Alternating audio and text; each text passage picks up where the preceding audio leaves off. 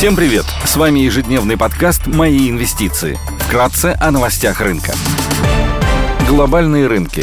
Внешний фон умеренно негативный. Фьючерсы на американский рынок снижаются на 15%. После слабого отчета Snap негативную динамику показали бумаги техсектора. Настроение рынка во многом будет определяться результатами Alphabet, Apple, Amazon, Microsoft и Meta, которые отчитаются уже на этой неделе.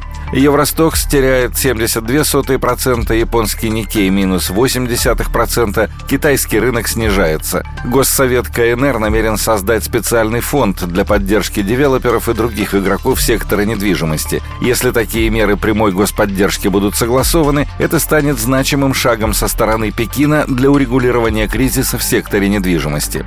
Баррель бренд стоит 102 доллара 50 центов. Золото торгуется по 1727,3 доллара за унцию, доходность по десятилетним гособлигациям США на уровне 2,78%. Сегодня Институт экономических исследований АФО представит индекс делового климата в Германии. Корпоративные новости. Лента и Русагра представят операционные результаты за второй квартал 2022 года. ТГК-1 опубликует финансовые результаты по РСБУ за первое полугодие 2022 года. Среди крупных иностранных эмитентов отчитывается Newmont Gold Corp. Идеи дня только для квалифицированных инвесторов.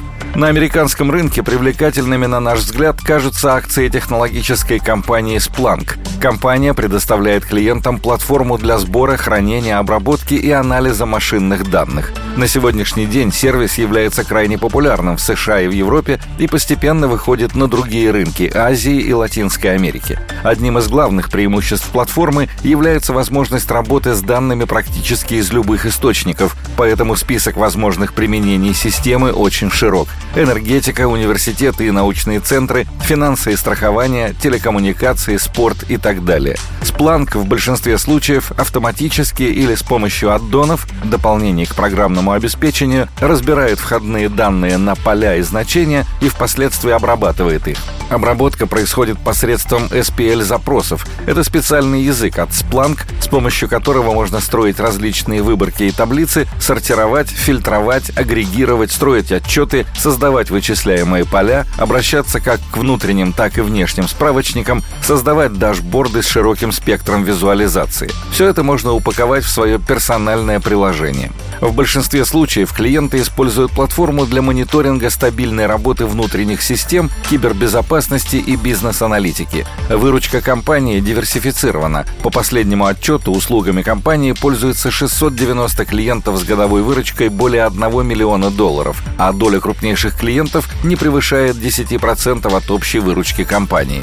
Акции компании претерпели серьезное падение за последние пару лет на фоне как внутренних событий, связанных с рядом неудачных квартальных результатов компании и смены гендиректора, так и внешних, связанных с циклом повышения ставки ФРС и общей переоценки IT-компаний в США. Неудачные результаты компании за последние два года были связаны с затратами на переход части ее бизнеса к облачной модели предоставления сервисов и ценообразования. Это означает, что доступ к сервисам компании клиентам будет предоставляться на удаленном облачном хранилище, а оплата будет производиться не по подписке, а за фактически обрабатываемые данные. Такой переход к облачной модели ценообразования свойственен многим современным IT-компаниям, а в условиях постоянно растущего объема данных предоставление услуг на таких условиях вероятнее положительно скажется на будущей выручке компании. Компания ожидает отчетную выручку за текущий финансовый год на уровне 3,3 миллиарда долларов и прогнозирует, что закончит год с регулярным уровнем дохода в размере 3,9 миллиарда долларов, что будет соответствовать росту выручки на 24,5% год к году и АРР на 25% год к году. Негативно на оценку Splunk также повлиял уход после шести лет успешного управления генерального директора Дага Мерита. Инвесторы восприняли этот факт как предвестие неутешительных результатов, что ускорило падение акций на 18% в ноябре прошлого года. Тем не менее, Splunk в конце мая этого года сообщил об исключительно сильном квартале. Большинство показателей, которые отражают рост бизнеса, были на уровне или выше предыдущих ожиданий. Компания показала существенный рост спроса. Объем контрактных обязательств к исполнению вырос на 29% в прошлом квартале до 2,4 миллиардов долларов после увеличения на 30% в предыдущем квартале. Рост регулярного годового дохода компании составил 30% в годовом исчислении, и сейчас он составляет 3,21 миллиарда долларов. Наилучший результат показал сегмент облачного сервиса с ARR в 1,4 миллиарда долларов, продемонстрировав рост на 60% год к году, что свидетельствует о том, что переход компании к новой бизнес-модели, основанной на облачных технологиях, близится к завершению. Сильные результаты Splunk в сочетании с падением цены акций существенно снизили оценку компании. В данный момент акции торгуются дешевле, чем когда-либо. Отношение стоимости Splunk к ее продажам EV Sales составляет 5,7x. Для сравнения, EV Sales ее прямых отраслевых конкурентов Datadog и Elastic составляют 17,5x и 6,8x соответственно. Компания предлагает одно из уникальных и универсальных на рынке решений по мониторингу работы внутренних IT-систем и приложений с постоянно растущим клиентским портфелем. Сильные результаты по итогам предыдущего финансового года и последнего квартала отражают уверенные позиции компании и огромный потенциал роста.